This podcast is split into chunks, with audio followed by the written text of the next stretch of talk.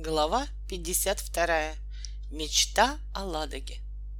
Тут нам необходимо сделать некоторое отступление и рассказать, как они очутились на Ладоге. Читатель, конечно, не забыл, что Волька в значительной степени по собственной вине не надо было рассчитывать на подсказку. Позорно провалился на экзамене по географии. Такое событие трудно забыть. Помнил, конечно, и Волька — помнил и тщательно готовился к пересдаче экзамена. Он решил обязательно сдать на пять. Но несмотря на самое искреннее желание Вольки как можно лучше подготовиться к экзамену, это оказалось совсем не так просто. Мешал Хатабыч, ведь Волька так и не решился поведать старику истинные последствия его роковой подсказки. Приходилось поэтому также скрывать и то, что Вольке нужно готовиться к переэкзаменовке — он опасался, как бы Хаттабыч не решил наказать учителей за Волькин провал на экзамене.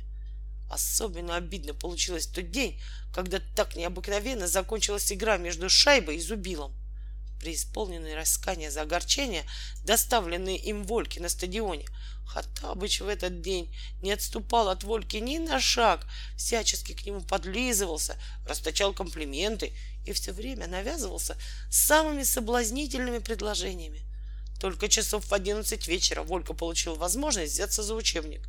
— С твоего позволения, Волька, я лягу спать, ибо меня что-то клонит ко сну, — промолвил наконец Хаттабыч, позевывая, и полез на свое обычное место, под кровать. — Спокойной ночи, Хаттабыч, приятных снов, — ответил Волька, усаживаясь поудобнее за столом и с искренним сожалением поглядывая на свою постель.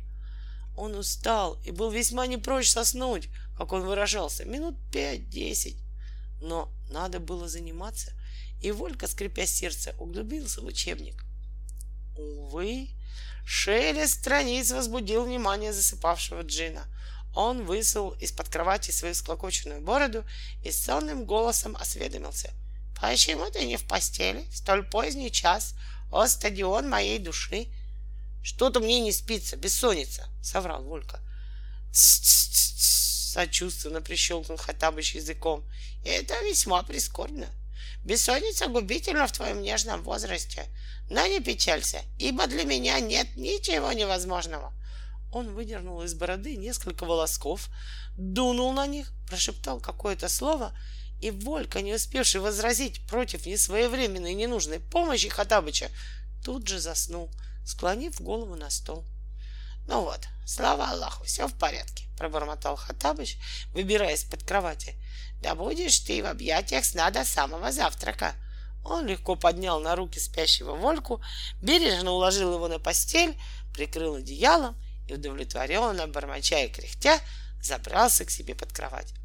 А свет настольной электрической лампочки всю ночь бесполезно падал на учебник географии, сиротливо раскрытый на одиннадцатой странице. Можете себе представить, каких трудов и скольких хитростей и уловок было Вольке подготовиться как следует к переэкзаменовке. И именно она и была той важной причиной, из-за которой Волька, а вместе с ним и Хатабыч, и Женя должны были полететь из Геную не на побережье Атлантического океана, а обратно в Москву. Но оказалось, что хорошо подготовиться к переэкзаменовке — это только половина дела — надо было еще придумать отвязаться от Хатабыча на время, которое требовалось для того, чтобы пойти сдать переэкзаменовку.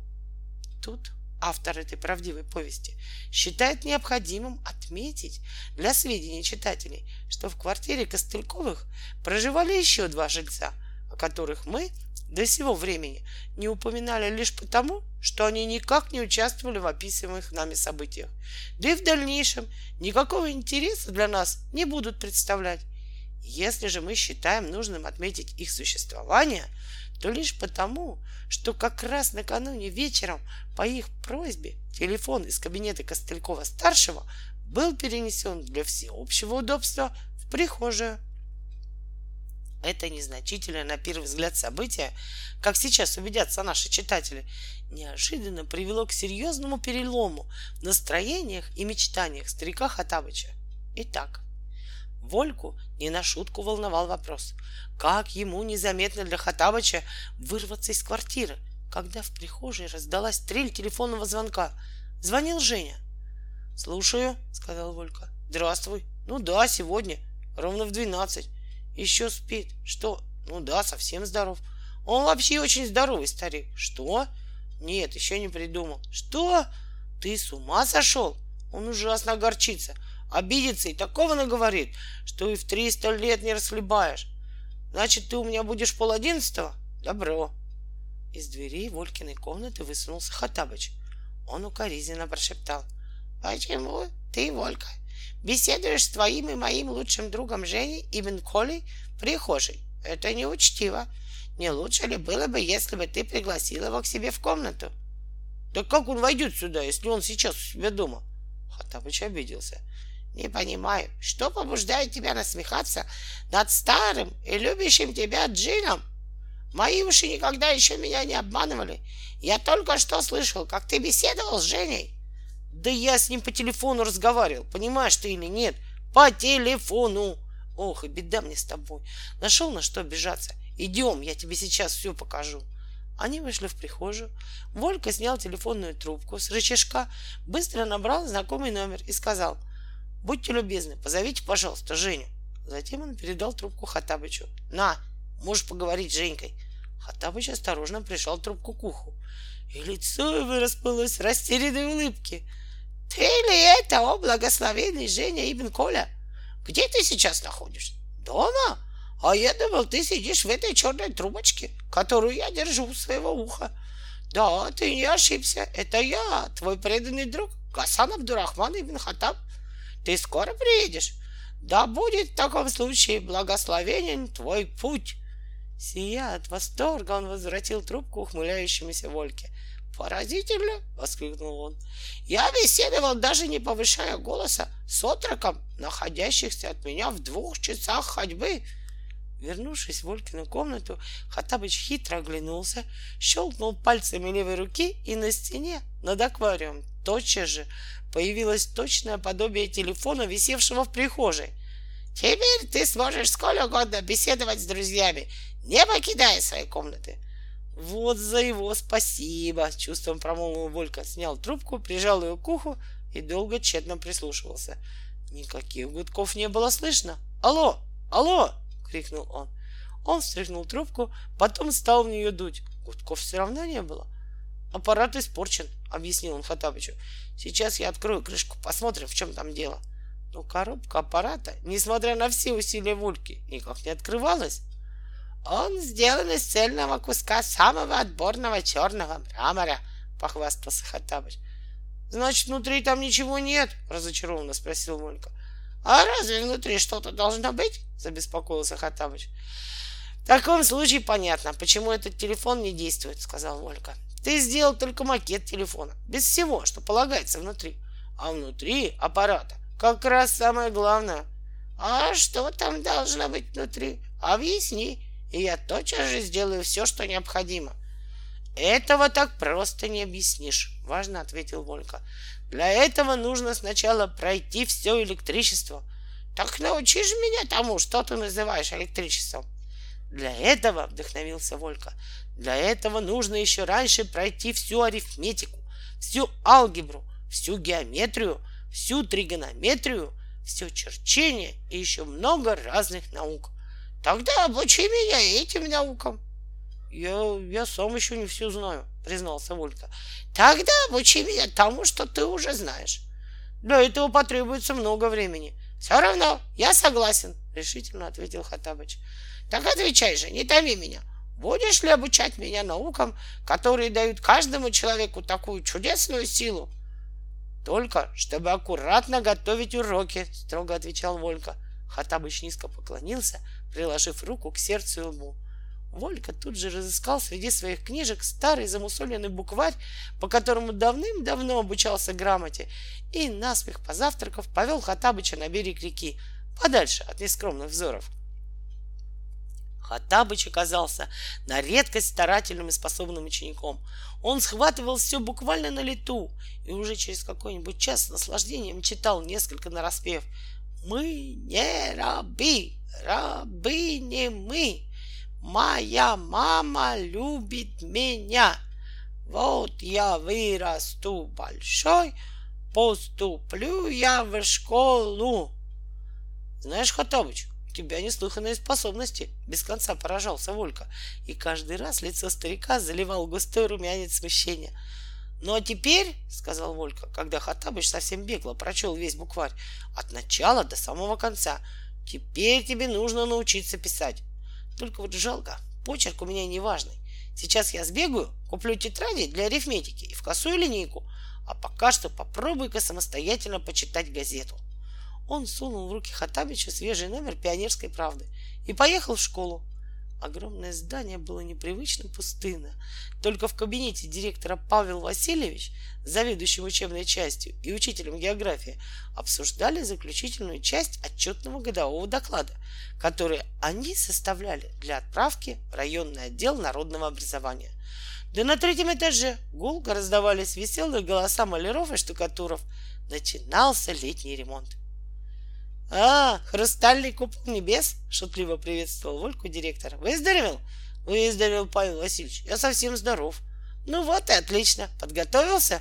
«Подготовился, Павел Васильевич. Ну что ж, давай в таком случае потолкуем».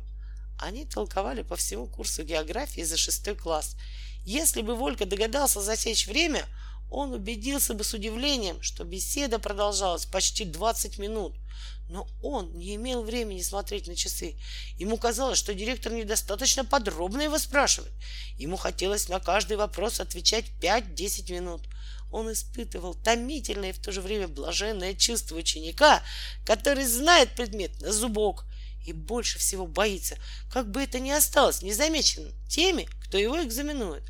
По лицу Павла Васильевича он давно уже видел, что тот доволен его ответами. И все же когда Павел Васильевич наконец сказал «Молодец, теперь видно, что тебя не зря учили», Волька почувствовал, как по его телу пробежал приятный холодок, а его веснущатая физиономия, помимо его желания, расплылась в такую широкую улыбку, что и директор, и завуч, и учительница географии тоже заулыбались.